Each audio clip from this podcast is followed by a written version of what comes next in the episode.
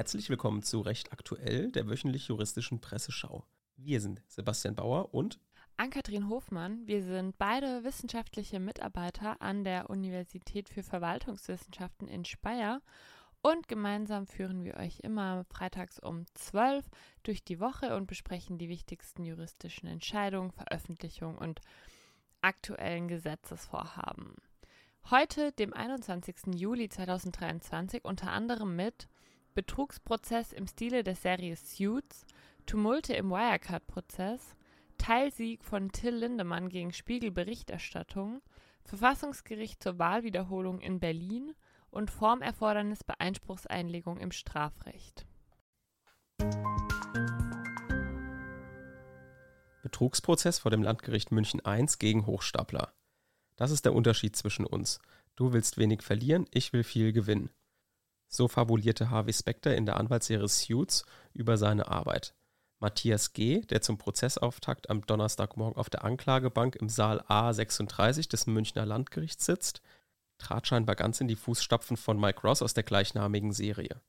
Matthias G. muss sich zurzeit wegen Betrugs vor dem Landgericht München I verantworten. Ihm wurde bereits in erster Instanz im Jahr 2020 vorgeworfen, er habe vier Jahre lang in Großkanzleien gearbeitet und deren Gehälter eingestrichen, obwohl er weder das erste noch das zweite Examen bestanden hatte. Um die Frage, wie diese Fassade eines überdurchschnittlichen Nachwuchsjuristen über diese lange Zeit aufrechterhalten bleiben konnte, wurde bereits in erster Instanz gestritten. Ende 2020 verurteilte ihn das Amtsgericht München wegen vollendeten und zum Teil nur versuchten Betruges in sechs und Urkundenfälschung in 22 Fällen zu einer Freiheitsstrafe von zwei Jahren auf Bewährung. Nun wird der Fall in der zweiten Instanz erneut aufgerollt. Neu verhandelt wird der Fall, weil die Staatsanwaltschaft Berufung beschränkt auf den Rechtsfolgenausspruch eingelegt hat. Sie fordert, die Bewährungsstrafe zu einer Vollzugsstrafe zu verschärfen. So klar der Sachverhalt ist, desto schwieriger ist doch die Frage, ob überhaupt ein Betrug vorliegt.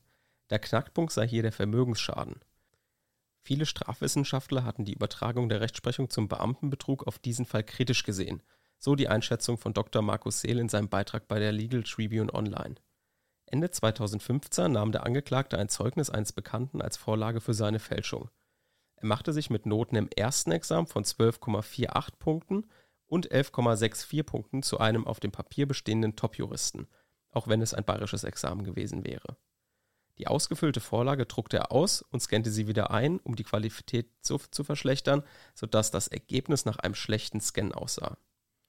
Matthias G. unterlaufen jedoch einige Fehler, die wohl nur in einer Fälschung auftreten würden. So fehlte in der Notenskala am Ende des Dokuments die Null. Zudem unterlief dem Angeklagten ein Tippfehler. Gesellschaftsrecht fand sich auf dem Dokument mit CH und nicht mit SCH. Der wohl offensichtlichste Fehler war jedoch, den Prüfungstermin für das zweite Examen auf einen Pfingstmontag zu legen. Fair enough. Wer prüft schon bei solchen Noten im Bewerbungsverfahren den Prüfungstag nach? Mit seinem empathischen Verhalten sorgte G. auch in den Jahren 2015 bis 2020 dafür, dass Nachlässigkeiten und Fehler, die er zweifelsohne machen musste, da er das Jurastudium nach dem sechsten Semester abgebrochen hat, verziehen wurden. Sein Lügengerüst ist dann suitable dennoch eingebrochen. Im Spätsommer 2019 bewarb sich Matthias G. bei der Kanzlei GSK Stockmann, die dann auf den bereits oben fehlerhaften Prüfungstermin aufmerksam wurde. Als die Kanzlei beim Prüfungsamt nachfragte, flog alles auf. Das Leben ist langweilig, wenn du keine Risiken eingehst. Das Risiko hat sich sowohl bei Matthias G. als auch bei Mike Ross als ein zu großes dargestellt. Beide flogen auf, wobei es Matthias G. wohl härter treffen wird als Mike Ross, der trotz Betrugs Partner in einer Kanzlei werden konnte. Insoweit unterscheiden sich Fiktion und Realität. Lärm durch Hundespielplatz auch im Wohngebiet zumutbar. Der durch einen Hundespielplatz in einem Wohngebiet verursachte Lärm ist von Anwohnern hinzunehmen, wenn er sich im Rahmen der geltenden Emissionsrichtwerte hält. Das hat das Verwaltungsgericht Berlin bereits Anfang Juni entschieden. Eine Anwohnerin störte sich an einem umzäunten und mit einem abschließbaren Tor versehenen Hundeauslauf in Berlin. Die Lärmbelästigung durch das Gebell der Hunde sei für sie unzumutbar und der Hundeplatz werde auch außerhalb der Öffnungszeiten genutzt. Das Hundegebell verursache Stress und störe ihre Konzentrationsfähigkeit. An Entspannung oder gar Schlaf sei in den nutzungsintensiven Phasen selbst bei geschlossenen Fenstern nicht zu denken. Die 24. Kammer des Verwaltungsgerichts hat die Klage mit Urteil vom 9. Juni abgewiesen. In der Pressemitteilung des Gerichts vom 17. Juli heißt es, Die Anwohnerin könne die Schließung des Hundespielplatzes nicht beanspruchen, weil die davon ausgehenden Geräusche zumutbar seien. Dabei komme es nicht auf die individuelle Einstellung eines gegebenenfalls besonders empfindlichen Menschen an, sondern auf das Empfinden eines verständigen Durchschnittsmenschen. Bei einer Lärmpegelmessung in der Wohnung der Anwohnerin seien die in einem Wohngebiet zulässigen Emissionsrichtwerte eingehalten. Zu berücksichtigen sei auch, dass der Lärm am Tag zwar wiederkehrend, aber keineswegs ununterbrochen sei. Außerdem gehörten die Hundehaltung und die damit einhergehenden Hundeauslaufgebiete zum typischen Stadtbild einer Großstadt. Die Errichtung eines Hundespielplatzes sei daher sinnvoll und könne wegen der möglichen Nutzungskonflikte in einer Grünanlage sogar erforderlich sein, um das freie Laufen der Hunde auf einen überschaubaren Bereich zu begrenzen Angesichts der in Berlin grundsätzlich geltenden Leinenpflicht sei es auch aus Gründen des Tierschutzes notwendig, Hunden die Möglichkeit zu geben, sich artgemäß frei zu bewegen. Durch die Umzäunung des abschließbaren Hundespielplatzes, der auch regelmäßig durch freiwillige Helfer des Bürgervereins verschlossen werde, habe das Bezirksamt effektive und ausreichende Maßnahmen zur Einhaltung der Öffnungszeiten ergriffen. Letzte Generation als kriminelle Vereinigung. Die von der Berliner Justizsenatorin Felor Badenberg im Mai in Auftrag gegebene Prüfung durch die Senatsjustizverwaltung hat jetzt ergeben, dass die letzte Generation vorerst nicht als kriminelle Vereinigung eingestuft wird. Die bisherige Verneinung des Anfangsverdachts der Bildung einer kriminellen Vereinigung durch die Berliner Strafverfolgungsbehörden sei demnach nicht zu beanstanden, sagte ein Sprecher der Justizverwaltung Hintergrund des Verfahrens bei der Staatsanwaltschaft Neuruppin sind unter anderem Attacken von Aktivisten seit April 2022 auf Anlagen der Raffinerie PCK Schwedt. Aus Sicht des Fachbereiches lässt sich die Entscheidung aus Brandenburg nur bedingt auf die Situation in Berlin anwenden, hieß es nun von der Justizverwaltung in Berlin. Allerdings schließe dies eine künftige andere Bewertung nicht aus. So sei insbesondere die Entwicklung des Protestgeschehens in die fortlaufende strafrechtliche Bewertung der Ermittlungsverfahren durch die Staatsanwaltschaft Berlin einzubeziehen, hieß es weiter. Bundesverfassungsgericht zur Wahlwiederholung. Noch immer beschäftigt die chaotische Berliner Wahl vom September 2021 das Bundesverfassungsgericht. Das hat damit zu tun, dass die Menschen in Berlin gleichzeitig über drei verschiedene politische Ebenen abzustimmen hatten. Zum einen waren Vertreter für die Berliner Bezirke zu wählen, zum anderen für das Berliner Abgeordnetenhaus, also das Landesparlament, und als drittes auch für den Bundestag. In vielen Wahlbezirken kam es am Wahlabend zu langen Schlangen vor Wahllokalen, zeitweisen Schließungen und Stimmabgaben nach 18 Uhr. Mancherorts wurden falsche Stimmzettel ausgegeben, vereinzelt stimmten Personen ab, die nicht wahlberechtigt waren. Es wird nun in Karlsruhe vor dem Bundesverfassungsgericht die Wahlprüfungsbeschwerde der CDU-CSU-Fraktion verhandelt. Auch wenn Einigkeit über das Ziel herrscht, so sind die Beteiligten vor Verhandlungsbeginn doch geteilter Meinung darüber, wie man das Vertrauen der Wähler zurückgewinnt. Durch Neuwahlen in 431 Berliner Wahlbezirken, wie es der Bundestag im November 2022 beschloss, oder in 1200 Wahlbezirken, wie es die Union in etwa fordert, so Max Kolter in einem Beitrag von LTO. Ob das Bundesverfassungsgericht dazu neigt, der Beschwerde der CDU-CSU-Fraktion stattzugeben, dieses am ersten Verhandlungstag nicht durchblicken. Die Richter ließen jedoch durchblicken, dass sie die Geschehnisse für noch nicht hinreichend aufgeklärt halten. Daraus lässt sich aber nicht ableiten, dass sie am Ende, wie es die Union fordert, in mehr als der Hälfte der Berliner Wahlbezirke Neuwahlen anordnen. Bis ein Urteil ergeht, werden wohl noch ein paar Monate vergehen. Lindemann geht erfolgreich gegen Spiegelbericht vor. Der Spiegel machte Mitte Juni Schlagzeilen unter der Überschrift Götterdämmerung und berichtete über den Verdacht, Till Lindemann von der Band Rammstein habe Frauen bei Konzerten mit K.O.-Tropfen betäubt, um sexuelle Handlungen an ihnen vornehmen zu können. Seit dieser Zeit häufen sich die Schlagzeilen und Berichte über die Band. Diese Woche geriet auch der Keyboarder der Band Christian Flake Lorenz in den Fokus der Medien. Er soll laut NDR und Süddeutscher Zeitung mit einer im Jahr 2002 17-jährigen Sex gehabt haben. Ich habe es geschehen lassen. Ich war wie off, abgetrennt von mir selbst, so die mutmaßlich Betroffene. In dem Eilverfahren des Sängers gelang ihm nunmehr ein Teilsieg. Das Landgericht Hamburg verbot mit einstweiliger Verfügung die Verbreitung des Verdachts, Lindemann hätte Frauen mit Alkohol, Drogen oder K.O.-Tropfen betäubt, um ihm zu ermöglichen, sexuelle Handlungen an den Frauen vorzunehmen. Das Landgericht führte zur Begründung aus, dass der Mindestbestand an Beweistatsachen fehle. Dabei handelt es sich um die erste von drei Voraussetzungen, die an eine zulässige Verdachtsberichterstattung zu stellen sind. Nach dieser ersten Voraussetzung darf ein Verdacht erst dann öffentlich gemacht werden, wenn hinreichende Belege vorliegen, die für den Wahrheitsgehalt der Information sprechen und ihr damit erst Öffentlichkeitswert verleihen. Alleine die Zeugenaussage reiche hierbei nicht aus. Weiterhin erlaubt bleibt die Aussage des Verdachts des Sexualverkehrs im Bewusstsein der eingeschränkten Willensbildung der Frau. Dies könnte strafrechtlich gemäß 177 Absatz 2 Nummer 2 StGB relevant werden. Hierbei wird bestraft, wer sexuelle Handlungen an einer anderen Person vornimmt oder von ihr vornehmen lässt oder diese Person zur Vornahme oder Duldung sexueller Handlungen an oder von einem Dritten bestimmt, wenn der Täter ausnutzt, dass die Person aufgrund ihres körperlichen oder psychischen Zustands in der Bildung oder Äußerung des Willens erheblich eingeschränkt ist, es sei denn, er hat sich der Zustimmung dieser Person versichert. Lindemanns Anwalt Simon Bergmann hat bereits angekündigt, Rechtsmittel gegen die Entscheidung einzulegen. Schwimmen im Rhein während der Firmenfeier ist wegen der potenziellen Eigen- und Fremdgefährdung eine Pflichtverletzung mit Bezug zum Arbeitsverhältnis. Mit der Wirksamkeit einer Kündigung wegen Nacktbadens hat es sich diese Woche das Landesarbeitsgericht Düsseldorf zu beschäftigen. Dem Berufungsverfahren im Kündigungsstreit lag folgender Fall zugrunde. Die Beklagte veranstaltete im September 2022 erstmals nach der Pandemie wieder für alle Beschäftigten eine Betriebsfeier. Auf dem dafür angemieteten Restaurant und Partyschiff am Kölner Rheinufer waren über 200 Gäste, unter anderem auch der Kläger, der bei der Beklagten angestellt ist, anwesend. Nach 22 Uhr ging der Kläger vom Schiff, entkleidete sich am Ufer bis auf die Unterhose und schwamm vom Ufer aus jedenfalls teilweise um das Schiff. Danach lief er nur mit seiner Unterhose bekleidet über das Partydeck an den Gästen vorbei zum Ausgang. Die Beklagte hat dem Kläger vorgeworfen, er habe mit seinem Verhalten massiv den Betriebsfrieden gestört. Die Stimmung auf der Feier sei nach dem Zwischenfall jäh gekippt. Die Beklagte hat das Arbeitsverhältnis nach Anhörung des Betriebsrats fristlos gekündigt. Die dritte Kammer des Landesarbeitsgerichts hat nun jedoch keine Störung des Betriebsfriedens, sondern eine Pflichtverletzung mit Bezug zum Arbeitsverhältnis in dem Verhalten des Klägers gesehen. Mit dem Schwimmen im Rhein habe er sich selbst aufgrund der Strömung und des Schiffverkehrs potenziell in Lebensgefahr begeben. Er habe potenziell Dritte gefährdet, die zum Helfen hätten veranlasst werden können. Ob eine Kündigung wegen Pflichtverletzung oder wegen Störung des Betriebsfriedens ausgesprochen wird, ist für die Wirksamkeit einer Kündigung dann von Relevanz, wenn es um die Anhörung des Betriebsrats zu der fraglichen Kündigung geht. Denn gemäß 102 Absatz 1 Betriebsverfassungsgesetz ist der Betriebsrat vor jeder Kündigung zu hören.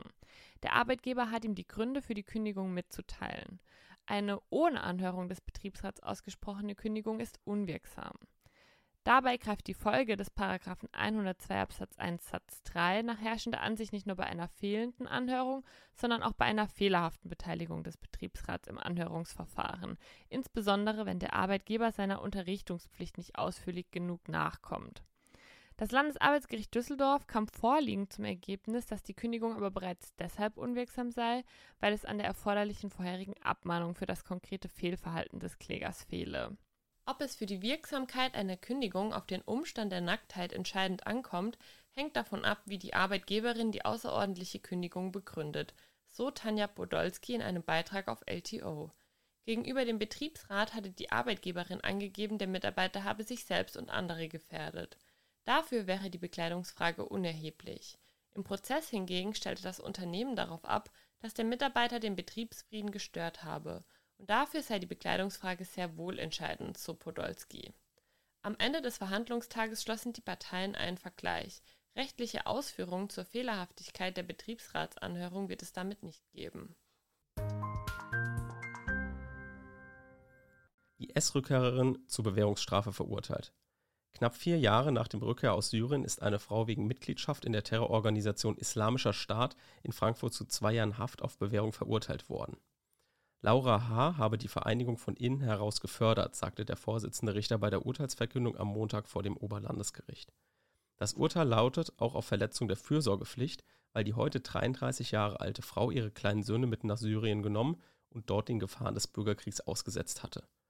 Als Bewährungsauflage muss die aus Mittelhessen stammende Frau 300 Stunden gemeinnützig arbeiten. Zudem wird sich ein Bewährungshelfer um sie kümmern.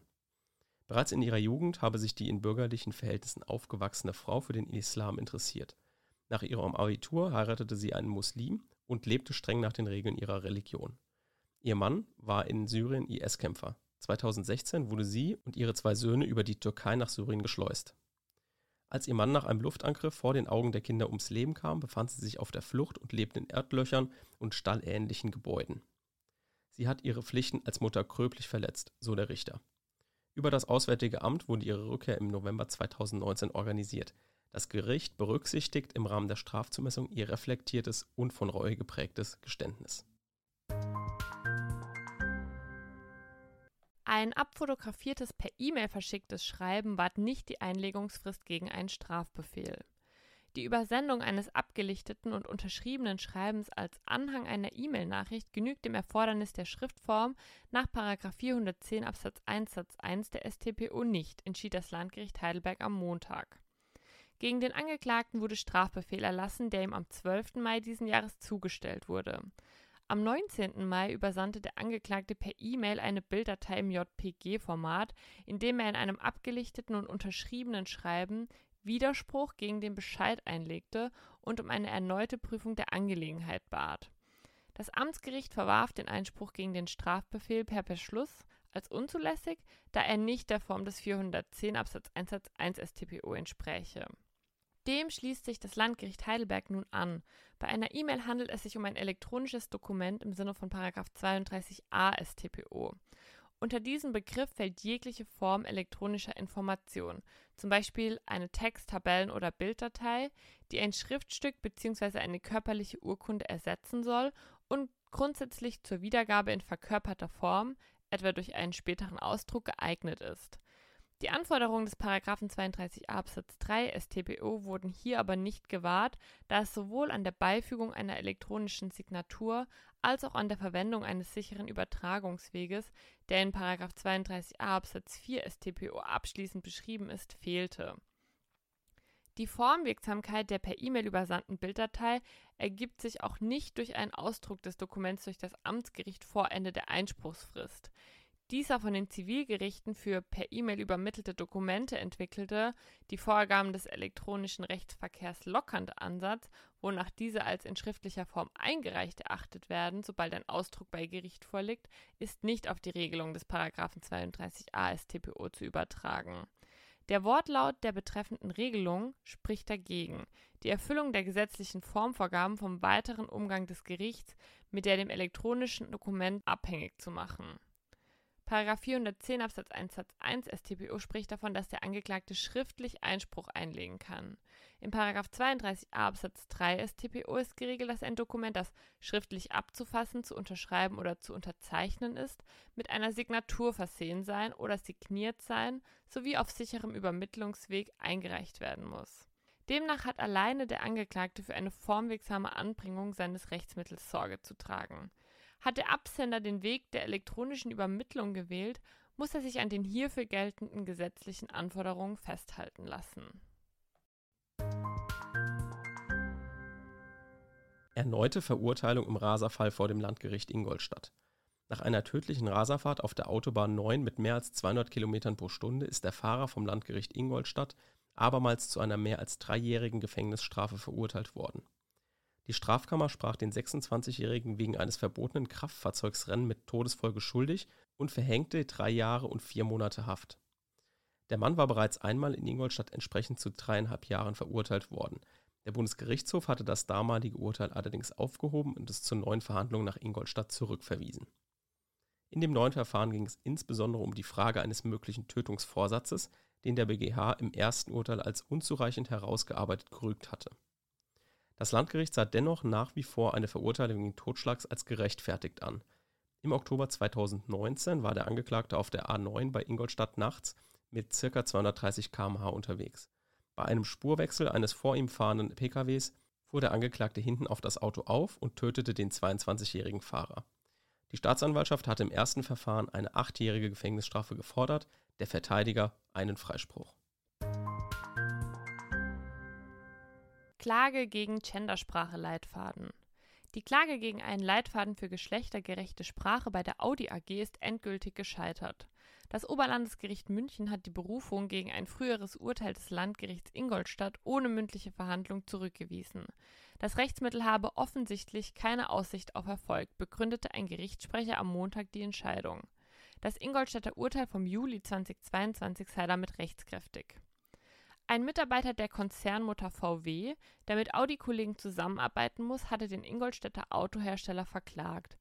Die beklagte Audi AG hat auf Grundlage einer Unternehmensrichtlinie einen ab März 2021 geltenden Leitfaden unter dem Titel Vorsprung beginnt im Kopf zur Verwendung gendersensibler Sprache entwickelt. Der Kläger ist Angestellter der Volkswagen AG und im Rahmen seiner dortigen Tätigkeit in kommunikativem Austausch mit Mitarbeitern der Beklagten. Er sieht sich durch diese zur aktiven und passiven Nutzung der Regelungen zur Gendersprache, insbesondere des Gender Gaps, also die Benutzung von Genderformen mit einem Unterstrich, verpflichtet und dadurch in seinem allgemeinen Persönlichkeitsrecht verletzt. Der VW-Mitarbeiter hatte deswegen Audi auf Unterlassung verklagt. In der Sache teilt die Kammer zwar die Meinung der Klagepartei, dass dem Kläger ein Rechtsschutzbedürfnis zusteht, allerdings ist der Kläger zur aktiven Nutzung der Regelungen des Leitfadens schon deshalb nicht verpflichtet, weil sich der Leitfaden nur an Mitarbeiter der Beklagten richtet. Soweit der Kläger von den Regelungen in der an ihn gerichteten Kommunikation betroffen ist, bestehen nach Auffassung der Kammer Unterlassungsansprüche des Klägers weder nach dem Allgemeinen Gleichstellungsgesetz noch unter dem Aspekt einer Verletzung seines allgemeinen Persönlichkeitsrechts. Dieses ist im Rahmen der passiven Nutzung weder unter dem Aspekt der geschlechtlichen Identität, der sprachlichen Integrität noch des Rechts in Ruhe gelassen zu werden betroffen die Zivilkammer betonte erneut, dass es kein Recht für Gegner von Gendersprache gibt, von dieser in Ruhe gelassen zu werden. Brief von Jan Marschalek sorgt im Wirecard-Prozess für Streit. Im Strafprozess vor dem Landgericht München gegen den angeklagten früheren Chef von Wirecard, Markus Braun, sorgte diese Woche ein Brief des untergetauchten Ex-Wirecard-Vorstands Jan Marschalek für Aufregung. Der Brief soll Entlastungen Brauns enthalten und vielmehr den ehemaligen Generalvollbemächtigten der Wirecard Bank Oliver Bellenhaus, der Kronzeuge der Staatsanwaltschaft, belasten. Die Verteidiger Brauns forderten eine Verlesung des bisher nicht veröffentlichten Schreibens an die Strafkammer. Der Vorsitzende Richter Markus Födisch lehnte dies jedoch vorläufig ab. Brauns Anwälte protestierten daraufhin heftig und warfen dem Vorsitzenden vor, ob er nicht das Schreiben in der Schublade verschwinden lassen wolle dies mündete in minutenlangen Wortgefechten zwischen dem Richter, den Anwälten und der Staatsanwältin Inga Lemmern, wie der Spiegel berichtete. Daraufhin musste die Verhandlung unterbrochen werden. Vermittelnd erklärte Födisch nach Fortsetzung der Verhandlung, er werde den Anwälten später am Tag Gelegenheit zur Stellung eines Beweisantrages geben. Zunächst solle aber die Zeugin und frühere Produktvorständin Susanne Steidel vernommen werden. Die Staatsanwaltschaft wirft Braun und zwei weiteren Angeklagten Bilanzfälschung und großen angelegten Betrug vor. Demnach sollen die Manager Milliardenerlöse von sogenannten Drittpartnern erfunden haben, um den Konzern schön zu rechnen. Die Staatsanwaltschaft stützt sich auf Angaben des angeklagten Ex-Managers Oliver Bellenhaus, der als Kronzeuge gilt. Braun und seine Anwälte hingegen haben erklärt, dass das Geld existiert habe und hinter Brauns Rücken beiseite geschafft worden sei. Der Prozess läuft seit Anfang Dezember, der Mittwoch war der 53. Prozesstag. Und nun zur Empfehlung der Woche eine Empfehlung speziellen Charakters. Ich bin zurzeit in Hamburg auf der JTÖR oder JTÖR, wie auch immer man das nennen möchte. Das ist die junge Tagung für öffentliches Recht. Da kommen also aus ganz Deutschland alle wissenschaftlichen Mitarbeiter, die teilnehmen möchten, zusammen, diskutieren, halten Vorträge und networken ein bisschen. Und da wollte ich einfach mal eine Empfehlung aussprechen für all diejenigen, die vielleicht wissenschaftliche Mitarbeiter sind. Insbesondere im nächsten Jahr. In diesem Jahr geht es natürlich nicht mehr, aber im nächsten Jahr kann man sich dafür wieder anmelden. Der Tagungsort steht noch nicht fest, aber der wird voraussichtlich morgen bekannt gegeben. Das ist noch nicht ganz klar. Aber es ist auf jeden Fall eine Reise wert. Da wird immer eine schöne Stadt ausgesucht, jetzt eben Hamburg. Man lernt einerseits die Stadt kennen, man lernt Leute kennen, die das Gleiche machen wie man selbst. Also wenn man zum Beispiel eine Diss schreibt, kann man sich austauschen. Man, gucken, man kann gucken, ob man Leute findet, die ungefähr das gleiche Thema haben. Dann kann man sich eben thematisch sehr gut austauschen und man lernt auch Leute kennen und es macht sehr viel Spaß. Deshalb ist das unsere Empfehlung der Woche und damit haben wir die Woche abschließend zusammengefasst. Das war ein Podcast der Uni Speyer. Wir sind Sebastian Bauer und Ann-Kathrin Hofmann. Vielen Dank, dass ihr zugehört habt und bis nächste Woche.